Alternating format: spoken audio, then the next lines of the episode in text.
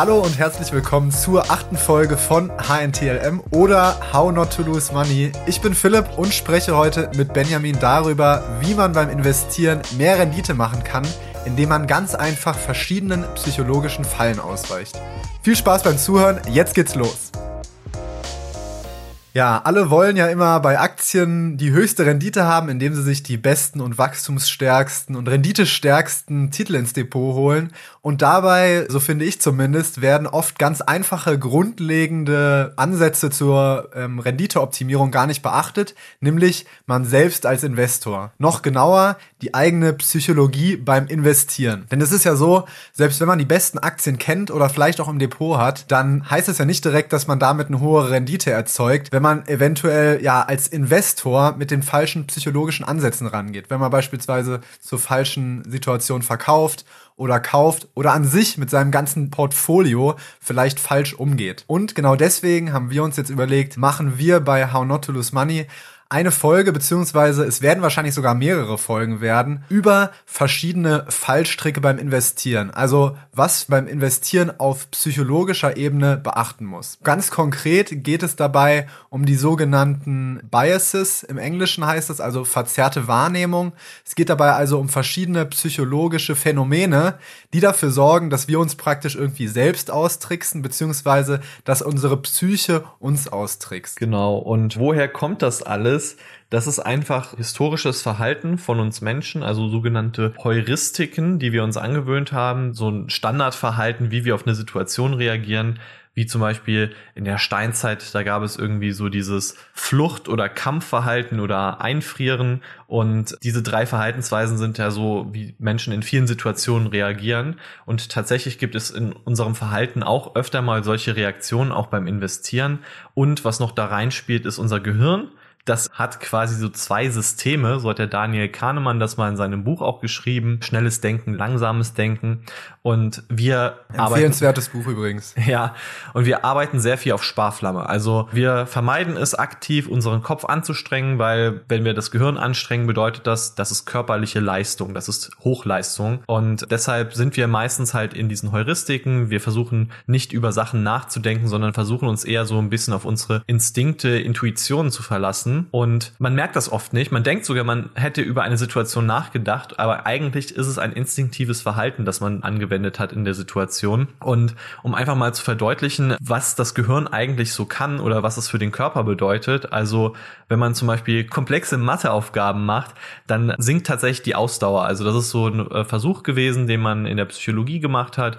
Wie viel Ausdauer haben die Leute beim Laufen oder wie schnell können sie laufen, halt während sie Matheaufgaben lösen müssen. Und solche Sachen. Man hat dann halt festgestellt, wirklich, dass wenn man nachdenken muss, wenn man wirklich aktiv nachdenken muss, wenn es schwierige Aufgaben sind, dann kann man einfach nicht so viel leisten körperlich. Also sprich, wenn du irgendwie auf der Handelbank gerade bist und du bist an deinem Maximalgewicht, dann versuch jetzt nicht irgendwie, ich weiß nicht, 63 mal 57 zu lösen. Genau. Also was bei vielen der verschiedenen Biases, die wir gleich besprechen werden, auf jeden Fall rauskommt, ist, dass man, wenn man versucht, diese ganzen Fallstricke zu überwinden, muss man immer gegen seine Intuition handeln. Also das wird viele vielleicht jetzt auch beim Zuhören erstaunen. Manche Sachen, die wir sagen, die falsch sind, sind eigentlich ein ganz intuitiver Reflex von uns und gegen den muss man sich stellen. Man muss praktisch gegen seine eigene Psyche investieren und genau das tun, was man instinktiv nicht tun würde und das, was eigentlich anstrengend ist und wehtut. Was wir heute vorstellen wollen, sind fünf verschiedene Biases, also fünf verschiedene kognitive Verzerrungen, also Verzerrungen der eigenen Wahrnehmung. Wir starten mit dem Overconfidence Bias, also der Selbstüberschätzung. Als nächstes sprechen wir über den Confirmation Bias. Das ist sozusagen eine voreingenommene Bewertung. Dann geht's weiter mit dem Recency Bias, zeitlich bedingt verzerrte Interpretation, habe ich das mal so frei übersetzt. Das bedeutet also im Endeffekt, ja, man nimmt etwas anders wahr, als es eigentlich ist, aufgrund der Abläufe der Informationen, der zeitlichen. Dann geht's weiter mit dem Availability Bias, also einer Verfügbarkeitsverzerrung, wo man ja Bewertungen danach richtet, was für Informationen verfügbar sind. Dann geht's weiter mit dem Home Bias und das wäre es dann auch schon gewesen. Benjamin, willst du anfangen mit dem ersten äh, Bias, den wir haben, dem Overconfidence Bias? Genau, aber ich will noch einmal den Podcast kurz zusammenfassen für alle, die jetzt äh, schon aussteigen wollen. Also, too long didn't hear. Einfach sich des Problems bewusst werden und ehrlich zu sich selbst sein ist meistens die beste Lösung. Oder ähm, ja, buy low and sell high oder sowas, das äh, funktioniert natürlich auch immer super. Also nee, Spaß, das kriegt man nicht so gut hin, aber das Wichtigste ist einfach, wir reden über Fehler und man kann seine Rendite verbessern, beziehungsweise man kann die Renditeverschlechterungen, die man durch diese Fehler macht, einfach wegnehmen. Das ist äh, ganz spannend. Genau. So, und dann fange ich mal an mit dem Overconfidence Bias, also der Selbstüberschätzung. Und wir alle sind Opfer davon. Also wir sind alle Menschen, die sich selbst überschätzen. Manche mehr, manche weniger. Und es gibt da verschiedene Erscheinungsformen. Also zum Beispiel gibt es viele Leute, die denken, sie hätten die Kontrolle über etwas. Und wenn wir mal ganz ehrlich sind, wenn wir eine Aktie Aktie besitzen und wir uns oft genug den Kurs anschauen, dann könnte manchmal auch das so passieren, dass man denkt, wir können irgendwie den Kurs vorhersagen. Also wir können ihn vielleicht nicht verändern, aber wir können ihn zumindest mal vorhersagen, wie er sich verhält. Also das ist ja auch ganz dünnes Eis jetzt hier äh, quasi bei der technischen Analyse ist das eigentlich das Grundkonzept davon und je mehr Leute auch dran glauben an dieselben Muster, umso besser funktioniert das natürlich auch, aber es ist irgendwo auch begrenzt. Also man kann sehr leicht in diesen Fehler reinrutschen, dass man denkt, man hätte halt irgendwie die Macht. Ja. Und besonders merkt man es eigentlich eher beim Sport nochmal, wenn man halt wirklich denkt, dass man irgendwie so als Fußballfan oder so, je mehr man die Mannschaft anfeuert, umso besser wird die irgendwie spielen. Beim Pferderennen irgendwie, je mehr man die Daumen drückt. Also teilweise gibt's halt wirklich Leute, die bei Pferderennen glauben, dass sie Systeme entdecken oder bei Lottozahlen. Und das ist halt einfach leider nicht der Fall, auch wenn es uns da manchmal weiß gemacht wird, dass es ginge. Und das andere ist der Timing-Optimismus. Ich würde sagen, das trifft sogar am Markt noch eher zu auf viele Leute, also in der Selbstüberschätzung einfach man will in eine Aktie einsteigen und man wartet auf den sogenannten Boden. Das hört man so oft und ja. Äh, ja, hier kommt man halt wieder in diesen Bereich der technischen Analyse. Es geht mir nicht darum, das jetzt irgendwie schlecht zu reden und ich bin der festen Überzeugung, technische Analyse kann auch was bringen. Und da werden wir wahrscheinlich mal in einer anderen Folge drüber reden, dass man nicht entfallene Messer kaufen sollte. Aber trotzdem halt dieses Bodenbildungsding, das kann einen auch abhalten. Also es gibt einem so eine Selbstsicherheit, die vielleicht etwas unbegründet ist. Und wir haben halt einfach nicht die Gabe, einen Markt zu timen, eine Aktie zu timen. Wir wissen gar nicht, wann ein Boden kommt, sondern es ist halt eigentlich eine Spekulation, die so wissenschaftlich wirkt. Und deshalb, wir überschätzen uns selbst, wir geben dem Ganzen einen wissenschaftlichen Charakter. Dabei ist es aber eigentlich so, dass wir einfach größtenteils spekulieren. Ja, warum kommt es vor, dass man sich so selbst überschätzt? Ja, eigentlich, das kann mehrere Gründe haben. Ich würde sagen, der prominenteste Grund ist eigentlich, dass man ein übertriebenes Selbstvertrauen halt einfach in seine eigenen Fähigkeiten hat. Das kann zum Beispiel daher kommen, dass man in der Vergangenheit, also entweder ist man extrem selbstbewusst, dann hat extrem viel Selbstvertrauen, oder es kann halt auch passiert sein, dass äh, man in der Vergangenheit vielleicht schon mal mit so einer Vorhersage richtig gelegen hat mit Market Timing oder wenn man sich gesagt hat, ja, der Kurs steigt jetzt in den nächsten paar Wochen um so und so viel Prozent, ist das vielleicht sogar ungefähr eingetroffen. Und dann hat man, weil man dann natürlich auch nur diese positiven Ereignisse im Kopf hat, das Gefühl, man kann das auch auf die Zukunft wiederum projizieren. Also sozusagen, das ist nochmal ein anderer Fallstrick, der da praktisch jetzt eingebaut ist. Und zwar der Hindsight Bias, also eine rückblickende Fehleinschätzung. Man, man hat in der Vergangenheit mal Glück gehabt, etwas richtig einzuschätzen und geht jetzt deswegen davon aus, dass es in Zukunft auch so passiert. Wobei das halt auch wiederum belegt ist, dass das so nicht funktioniert. Genau, oder Hindsight ist auch oft dieses so, das hätte man ja schon wissen können oder sowas, oder das war ja klar. Also wenn man, wenn man so diese Sätze raushaut, das war ja klar, dass Amazon äh, eines der größten Unternehmen der Welt wird. Warum hast du da nicht investiert oder so? Oder das war doch klar, dass Tesla die beste Aktie irgendwie da 2020 wird und sowas mhm. dann äh, ist man vielleicht auch so ein bisschen in dieser Hindsight-Bias-Situation, dass man aus den Erfolgen, die passiert sind, sich dann natürlich eine tolle Story zusammenstricken kann. Genau. Also ich muss sagen, ich habe auch persönlich überlegt, was ich da so für ein Beispiel zu beisteuern kann. Und das ist bei mir tatsächlich auch irgendwie ja das Tesla-Investment. Ich kann mir jetzt natürlich auch auf die Fahne schreiben. Ich habe gewusst, dass das so durch die Decke gehen wird und habe deswegen da 2018 investiert. Aber letzten Endes ist das jetzt kein Garant dafür, dass ich jetzt in Zukunft auch nur noch Wachstumsfirmen finde, die dann sich auch verzehnfachen oder sowas. Also da muss ich praktisch in der Hinsicht auch selbstkritisch sagen, okay, das kann vielleicht auch zum großen Teil Glück gewesen sein, dass das funktioniert hat. Nur weil ich jetzt ein Investment rausgesucht habe, was halt wirklich extrem gut lief, heißt das jetzt nicht, dass es in Zukunft auch so passieren wird. Ich würde auch sagen, beim Timing ist es so, da muss ich persönlich sagen, habe ich das schon recht früh abgeschrieben, dass ich irgendwie versuche, den Markt zu timen. Und ich glaube, Benjamin, du hast ja, also bist ja auch eigentlich jemand, der sagt, mir ist das so, mir ist das so egal, ob da jetzt irgendwie technisch gerade der ungünstigste Zeitpunkt zum Kaufen ist. Also du nimmst ja sogar ein bisschen für dich in Anspruch, den Markt immer am schlechtesten timen zu können. also sozusagen das Gegenteil. Ja, aber ich mache tatsächlich die eine Sache nicht. Ich kaufe halt nicht in diese fallenden Messer hinein, weil es tatsächlich oft wirklich so ist, dass also fallende Messer zu noch mehr Verlusten führen, aber es hat auch einfach damit etwas zu tun, ich will mich mit meinen Investments wohlfühlen und wenn man halt in so ein fallendes Messer reinkauft, dann ist es in der Regel auch so, dass es ja Probleme gibt und erstmal eine sehr schlechte Stimmung herrscht und dann musst du dich langen Verluststrecken dann stellen und äh, das, da habe ich auch nicht so Lust drauf. Also das ist. Okay, das, das finde ich jetzt spannend, weil ich eigentlich immer gedacht habe, dir ist das technisch, eigentlich, das geht ja schon fast bisschen in Richtung technische Analyse. Das wäre dir wirklich komplett egal. Also es gibt manche Situationen, aber ich würde sagen, also an sich technische Analyse bemühe ich gar nicht. Äh, ich traue mich einfach nicht ran. Ich glaube schon, dass es was bringen kann, aber ich glaube, es bringt halt nichts, wenn man, wie ich, davon keine Ahnung hat und es versucht. Mhm. Ja, und ansonsten würde ich einfach sagen, ich bin jetzt nicht jemand, der in Trends oder sowas reinkauft und sagt, okay, muss, das, muss man ja auch nicht. Wie gesagt, wir haben jetzt ja gerade schon festgestellt, beziehungsweise es ist tatsächlich so, es ist eigentlich kaum möglich, das so richtig zu timen. Jetzt ist natürlich die Frage, okay, wir wissen jetzt, es gibt ein Overconfidence Bias, man überschätzt sich häufig selbst, dass man was timen kann im Markt, man überschätzt sich auch, dass man die Kontrolle darüber hat, wie sich ein Kurs entwickeln wird.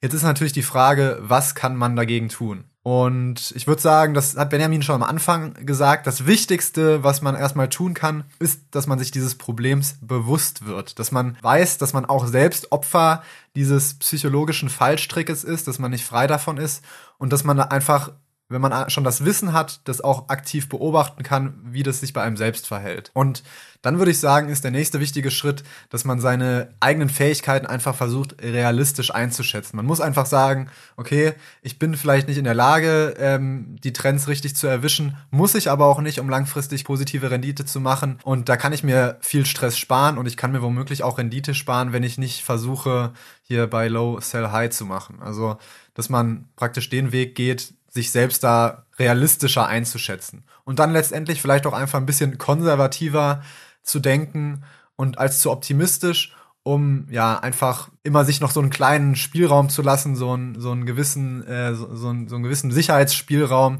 dass man immer noch Platz hat, wenn nach unten, egal wie seine eigene Meinung, wenn man jetzt technische Analyse macht, dass man dann trotzdem irgendwie noch ein bisschen Spielraum hat mit der eigenen Meinung. So viel also zum Overconfidence Bias. Dann machen wir weiter mit dem zweiten Punkt, nämlich dem Confirmation Bias. Und zwar, das kann man sich übersetzen wie eine voreingenommene Bewertung. Was bedeutet das? Confirmation Bias, wie wirkt sich das auf uns aus? Wir alle neigen in der Regel dazu, ein Unternehmen beziehungsweise eine Aktie so auszuwählen und zu bewerten, dass es unseren eigenen Ansichten passt.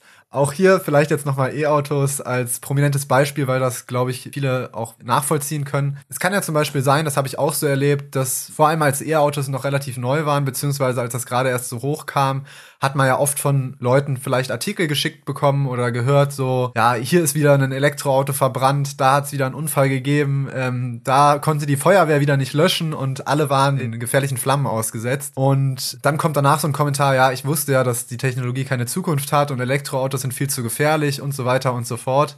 Und was das eigentlich bedeutet, beziehungsweise was ich damit darstellen will, diese Person, die einem das schickt, die hat eine sehr selektive Auswahl der Informationen, mit der sie sich ein Bild über eine bestimmte Sache bildet.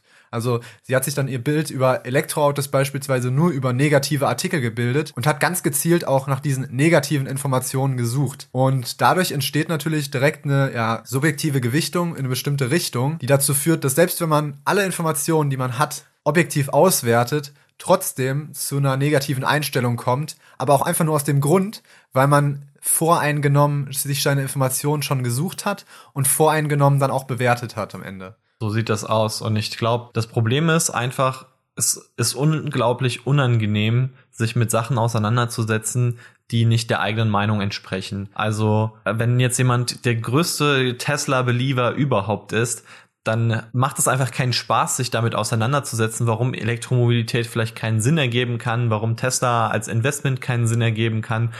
Also ich meine, es gibt Gründe. Auf jeden Fall, es wird immer irgendwelche Gründe geben, die auch schlecht sind und man muss sich eigentlich auch das angucken und wir machen es in unserem Leben leider viel zu selten. Ich finde, gerade bei Lobbyverbänden sieht man das sehr krass. Zum Beispiel gibt es ja auf Facebook diese Fridays for Hubraumbewegung, die irgendwann mal so als Facebook-Gruppe gestartet hat.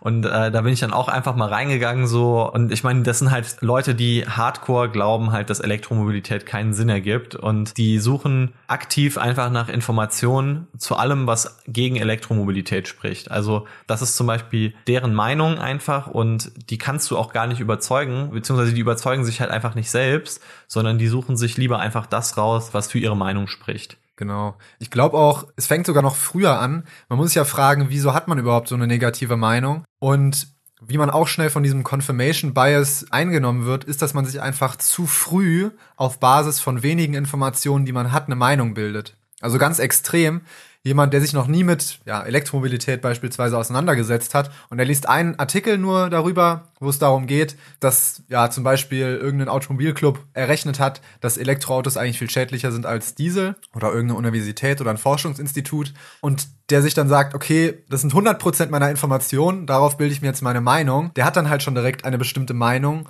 und fällt dann halt auch in diesen Confirmation Bias rein, dass er danach, weil er sich seine Meinung einfach schon gebildet hat, nur noch in diese Richtung informiert. Das heißt, um dann vielleicht auch direkt zu den Dingen zu kommen, wie man sich dagegen wehren kann, man sollte aufpassen, dass man nicht sich zu früh auf Basis von zu wenig Fakten eine Meinung bildet, sondern dass man grundsätzlich erstmal versucht, ja, zu sammeln, Informationen zu sammeln und vor allem auch Informationen von beiden Seiten zu sammeln, dass man ja nicht nur sich dann anfängt, in eine Richtung zu informieren und dass man dann halt auch, wenn man alle Informationen zusammen hat, versucht, möglichst objektiv diese zu bewerten. Das ist halt, wie gesagt, nicht so einfach. Es ist aber vor allem dann nicht einfach, wenn man sich schon zu früh seine Meinung gebildet hat. Dann muss man halt diese ekelhaften Fragen, wie Benjamin jetzt auch schon zu Anfang gemeint hat, muss man dann irgendwie versuchen zuzulassen oder auch aktiv sich zu stellen, dass man halt sagt, okay, was könnte jetzt wirklich meine Idee oder meine Vorstellung von dem ganzen Thema zusammenbrechen lassen? Was könnte zum Beispiel meinen Investment Case bei diesem Unternehmen komplett zusammenbrechen lassen?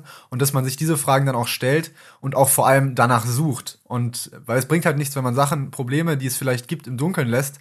Dadurch verschwinden sie nicht und dann wird man am Endeffekt auch irgendwie nur negativ überrascht. Ja, ich denke einfach vor allem dieses bewusst nach negativen Sachen zu suchen, das ist eigentlich der große Trick für Aktieninvestoren. Wenn man ein Unternehmen hat, eine Aktie, die man spannend findet, dann muss man sich auch die Risiken ansehen, da muss man sich auch angucken, was spricht eigentlich gegen meine Aktie. Damit kommen wir jetzt zum Recency Bias, also dem Bias Nummer drei und das ist die zeitlich bedingt verzerrte Interpretation so wie jetzt der Philipp mir das hier in die Notizen ein bisschen reingeschrieben hat, aber man könnte es wahrscheinlich auch einfach irgendwie äh, so nennen. Wir interessieren uns eher für das, was vor kurzem passiert ist, als das, was vor längerem passiert ist. Und unser Gehirn funktioniert nun mal einfach so, dass wir uns besser an die Dinge erinnern können, die vor kurzem passiert sind, als die, die länger her sind. Und wir gewichten das auch so ein bisschen von der Wichtigkeit. Also je frischer die Information ist, umso präsenter ist sie einfach in unserem Gehirn. Und nehmen wir jetzt zum Beispiel mal Netflix, die haben diese Woche die Quartalszahlen rausgegeben, haben Nutzer verloren und die Aktie ist einfach um 35 Prozent gefallen. Und jetzt sind die Anleger verunsichert und man merkt ja, okay, es herrscht sehr viel Panik. Also die Zukunft des Unternehmens wird sehr viel an diesem einen Ereignis festgemacht. Aber wenn man sich das mal ansieht, also es ist ja doch relativ unwahrscheinlich, dass jetzt Netflix pleite gehen wird, nur weil sie jetzt mal diese Nutzer verloren haben oder dass sie vielleicht nie wieder wachsen werden weil Netflix ist schon über die letzten zehn Jahre sehr gut gewachsen, sehr konstant gewachsen und es ist auch genauso wahrscheinlich, dass sie diese Herausforderungen meistern können.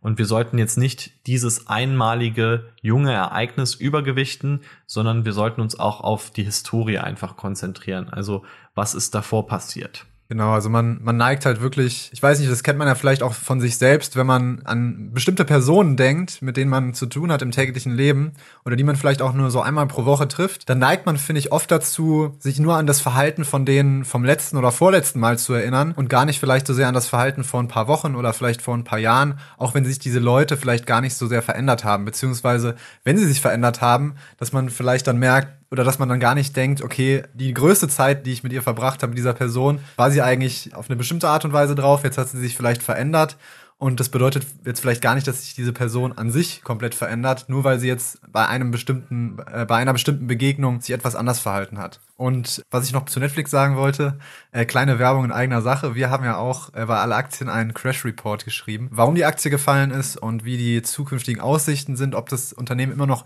investierbar ist oder nicht. Ich packe euch gerne diesen Crash Report in die Folgenbeschreibung und dann könnt ihr euch den gerne auf alle Aktien durchlesen. Ja, und äh, Philipp hat das ja schon ganz gut gesagt. Also zum Beispiel, wir gewichten einfach das über, woran wir uns am einfachsten erinnern können und wir gewichten auch das über, was außergewöhnlich ist einfach. Wir, wir erinnern uns ja nicht an die gewöhnlichen Sachen, sondern wir erinnern uns vor allem an die Sachen, die außergewöhnlich sind. Also wenn man sich irgendwie über eine Person aufregt oder sowas, dann sagt man ja auch immer, du hast doch immer oder nie machst du das und Sätze mit immer und nie sind immer falsch und niemals richtig. Ähm, genau, also äh, man sollte immer das gesamte Bild da betrachten. Das ist auch dann schon eigentlich der Profi-Trick, was man dagegen tun kann. Äh, man sollte sich nicht nur auf jüngere Informationen verlassen, sondern man soll oder auf Ausreißer, sondern man sollte einfach vielleicht es in so einem historischen Kontext ein bisschen einordnen. Natürlich, ich glaube jetzt die Geschichte von Microsoft vor 40 Jahren ist jetzt nicht so relevant für das, was heute passiert, aber trotzdem, man sollte schon sich angucken, wo kommt der Microsoft vor fünf Jahren, vor zehn Jahren her und was ist da passiert und auch wenn jetzt die Quartalszahlen vielleicht einmal schlecht gewesen sind. Das geht ja auch vor allem in die andere Richtung. Wir haben jetzt viel über das Negative gesprochen, aber es kann ja auch gut sein, dass eine Aktie, die vielleicht schon seit Jahren eigentlich schlecht läuft, oder ein Unternehmen, was seit Jahren schlecht läuft, vielleicht jetzt mal dann in einem Quartal ähm, eine gute Performance hingelegt hat, weil es vielleicht ja einen guten Auftrag bekommen hat, aber wo man dann jetzt nicht sagen kann, okay, jetzt haben wir hier einen kurzen ja, Aufschwung wieder, einen kleinen. Das bedeutet jetzt aber nicht, dass das Unternehmen sich komplett gewandelt hat. Das heißt, kann auch einfach nur auf Glück oder auf Zufall zurückzuführen sein.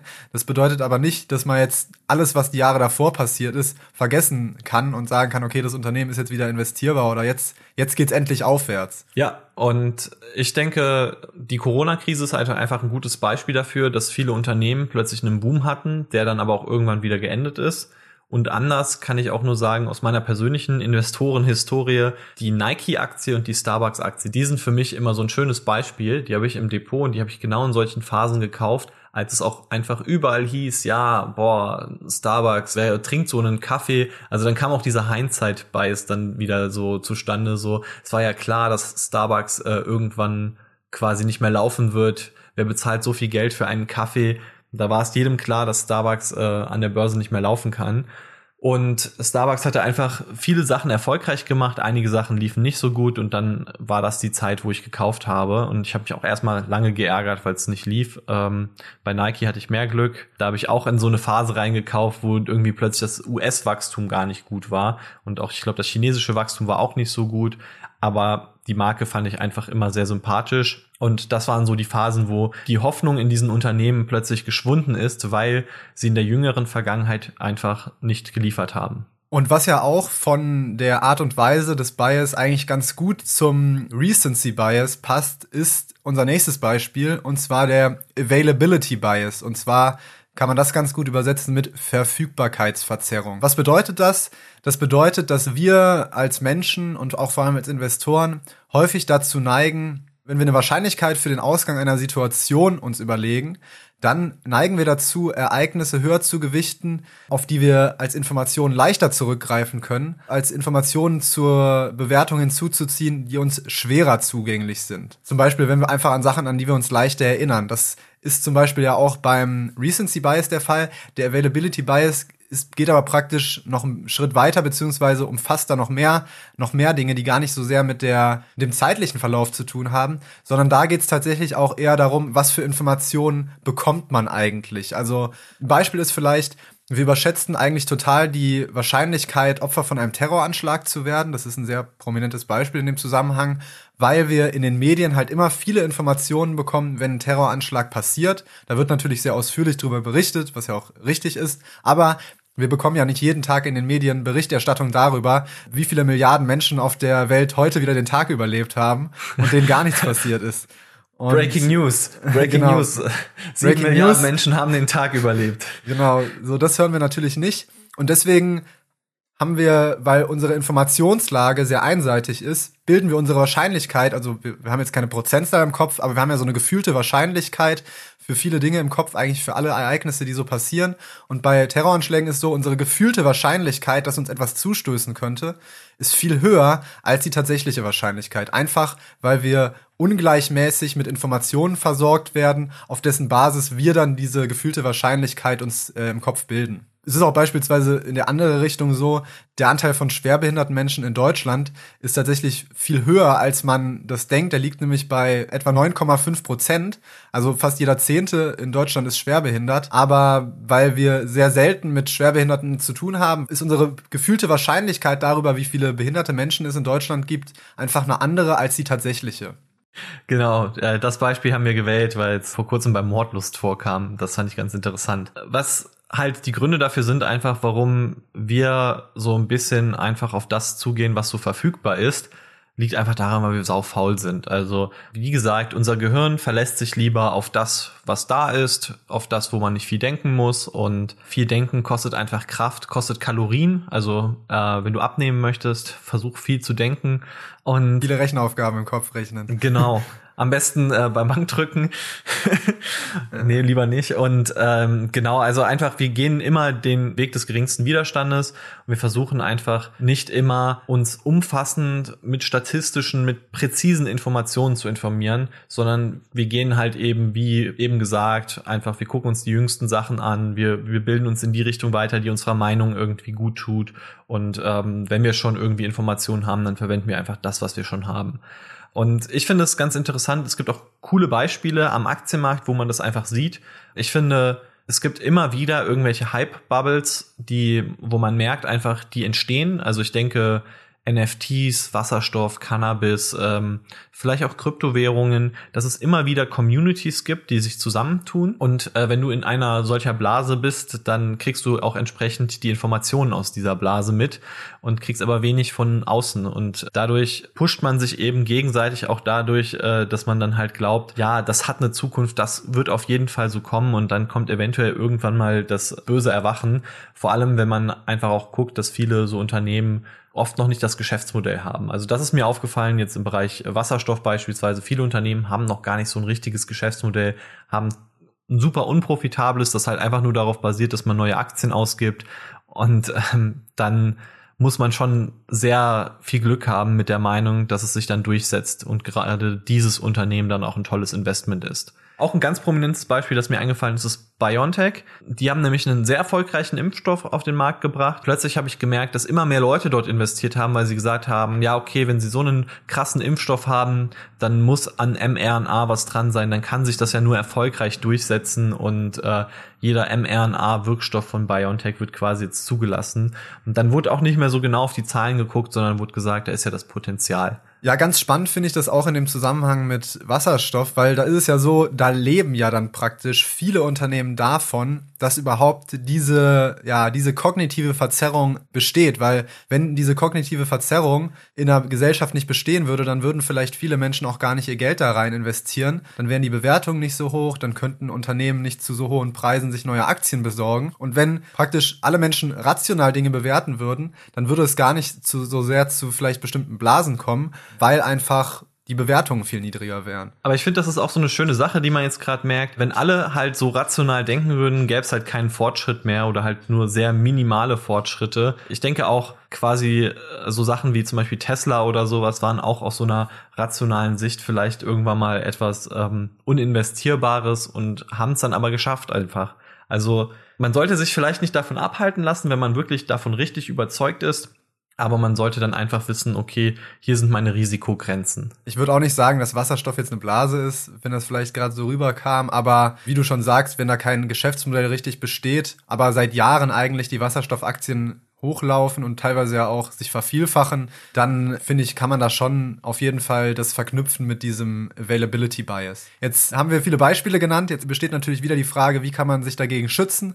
Auch hier natürlich, man muss, ihr habt den Podcast bis jetzt gehört, ihr habt den ersten wichtigen Schritt schon getan. Seid euch jetzt des Problems bewusst. Ihr kennt dieses Phänomen. Und ähm, ich würde sagen, was der nächste Schritt ist, wie man das jetzt beheben kann oder wie man dem selbst ausweichen kann, ist, man sollte sich bei der Bewertung von einer Aktie oder einem Investment immer genug Zeit lassen wirklich alle Informationen, die man findet, auch, ja, oder beziehungsweise alle Informationen, die man zur Bewertung benutzt, auch sich wirklich einzuholen. Man sollte sich wirklich auf Makrodaten stützen, nicht zu sehr auf Meinungsartikel. Man sollte zu qualitativen Research auch quantitatives hinzuziehen, um da halt wirklich diese Voreingenommenheit rauszukriegen, weil Zahlen sind eigentlich nur, wenn man sie fälscht, voreingenommen und ansonsten erzählen sie ja schon immer die Wahrheit. Und man sollte halt sich vor allem davor schützen oder man sollte verhindern, diese Abkürzungen beim Denken zu nehmen. Also wenn man merkt, dass man sich vielleicht ein bisschen zu einfach macht, indem man gerade denkt, ah, jetzt recherchiere ich aber lieber noch mal in die Richtung und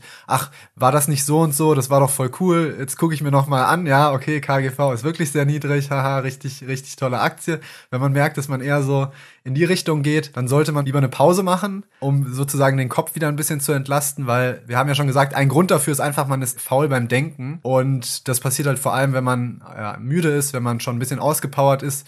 Und wenn man dann einfach eine Pause macht und das vor allem auch so eine Recherche über mehrere Tage und auch Wochen irgendwie zieht, dann kann man sich diesem Bias praktisch gut entziehen, diesem Availability Bias. Ja, und damit wären wir auch schon beim letzten Bias angekommen, nämlich dem Home Bias, der Heimatmarkt-Tendenz. und ich denke mal, den Home Bias, den hat man schon öfter gehört. Ich glaube, das ist so einer der bekanntesten Biases, weil es so ein Fehler ist, würde ich sagen, den haben vor 50 Jahren sehr viele noch gemacht, zumindest mal in Deutschland. Und das ist einfach das Wort, das man nutzt oder der Begriff, wenn man halt einfach gerne da investiert, wo man wohnt. Also Deutsche investieren gerne in deutsche Aktien, Amerikaner gerne in amerikanische Aktien und Chinesen gerne in chinesische Aktien.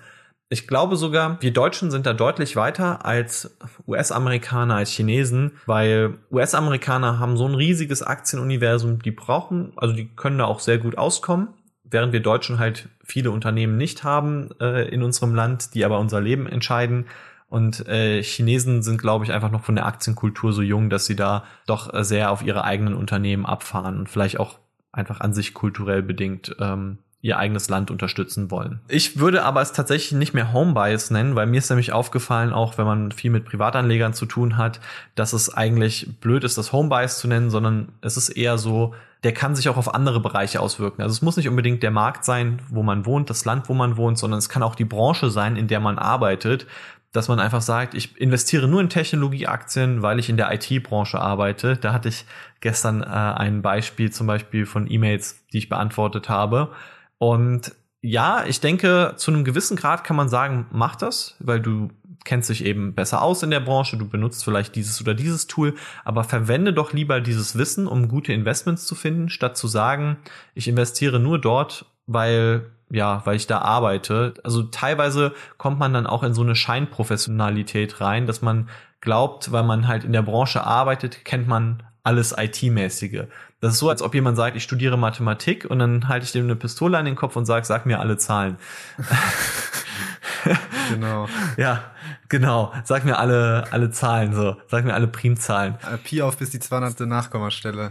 Genau. So, so ist das ja aber nicht im Leben. Und es hat sogar einen kleinen Nachteil, wenn man in Tech investiert, wenn man schon in der IT-Branche arbeitet. Nämlich, wenn es in der IT-Branche rappelt, dann rappelt es wahrscheinlich auch in, bei den Tech-Aktien. Und dann kann es sein, dass man seinen Job los ist und gleichzeitig noch sein Aktienvermögen auf Null maximal undiversifiziert sein Leben ausgerichtet. genau. Ich finde, ich muss ich, sagen. Und ich, und ich lebe im Metaverse, das wäre auch ja. noch so eine Idee. ich muss sagen, da, da stimme ich dir auf jeden Fall zu. Ich habe auch noch mal ein bisschen recherchiert und ich finde tatsächlich auch in der Literatur ist der Home Bias noch ein bisschen dargestellt mit so mit so Gründen von ein paar Jahrzehnten oder beziehungsweise aus einer anderen Generation, weil da ist es schon so, natürlich als erster Grund ist immer, man hat, man hat diesen Home Bias, weil man im Ausland Informationsdefizite hat, man kennt ja den eigenen Markt am besten, stimmt ja auch, man kennt die Produkte, man kennt die Unternehmen, man kennt vor allem die Kultur. Das ist ja auch ein Grund, warum es auch Sinn macht, im eigenen Markt zu investieren.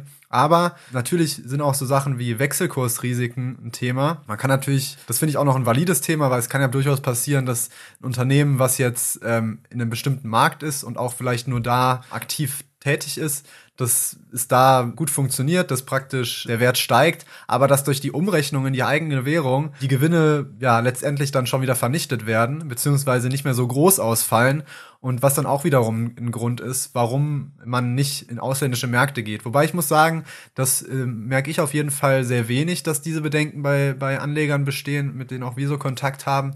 Und ich finde, ein letzter Punkt, der auch immer aufgeführt wird, der aber eigentlich gar nicht mehr aktuell ist, ist, dass die Transaktionskosten im Ausland deutlich höher sind. Das kann natürlich passieren, wenn man Aktien handelt, die nur in ausländischen Börsen ähm, handelbar sind. Aber mittlerweile in Zeiten von diesen ganzen Neo-Brokern, wo auch wirklich eigentlich ja, fast schon das komplette äh, Aktienuniversum der Welt ähm, für einen Euro oder weniger handelbar ist, ist ja eigentlich das kaum mehr ein Grund. Und deswegen glaube ich, kann es auch sein, dass sich dieser Home Bias mehr in so eine Richtung für Bias in eine bestimmte Branche mehr entwickelt hat. Also das, ich, ich würde auch sagen, ich kenne mehr, mehr Leute, die ein US-lastiges Portfolio haben, als ein ähm, Portfolio, was jetzt deutschlandlastig ist. Und das sind deutsche Anleger. Ja, das äh, wollte ich nämlich auch dazu noch hinzufügen. So, ich finde, mittlerweile gibt es auch so den Anti-Home-Bias. Also ich habe gemerkt, es gibt Leute, die notorische Europa-Hasser sind quasi, was Aktien angeht.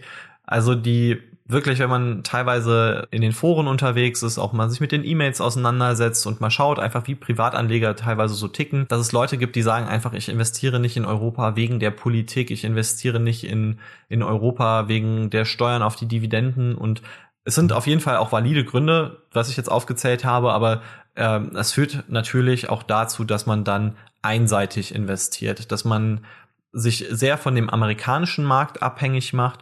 Und ich glaube, das ist jetzt auch wieder so ein Beispiel für den Recency Bias, quasi das solange es gut geht, ist das gut.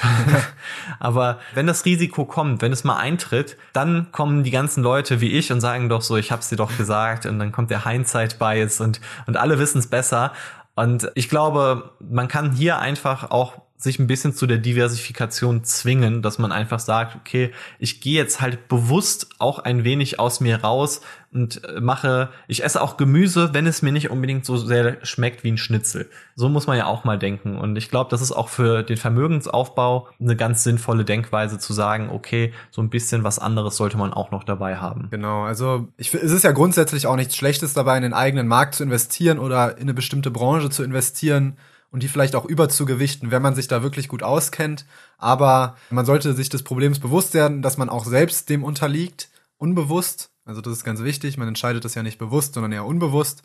Und dann vielleicht auch einfach mal das eigene Depot durchgehen und mal ganz objektiv prüfen, okay, habe ich vielleicht eine Tendenz zu einem bestimmten Markt, zu einem bestimmten Sektor und dann im nächsten Schritt sich zu fragen, ja, warum habe ich diese Tendenz und auch, ja, ist das jetzt ein Nachteil?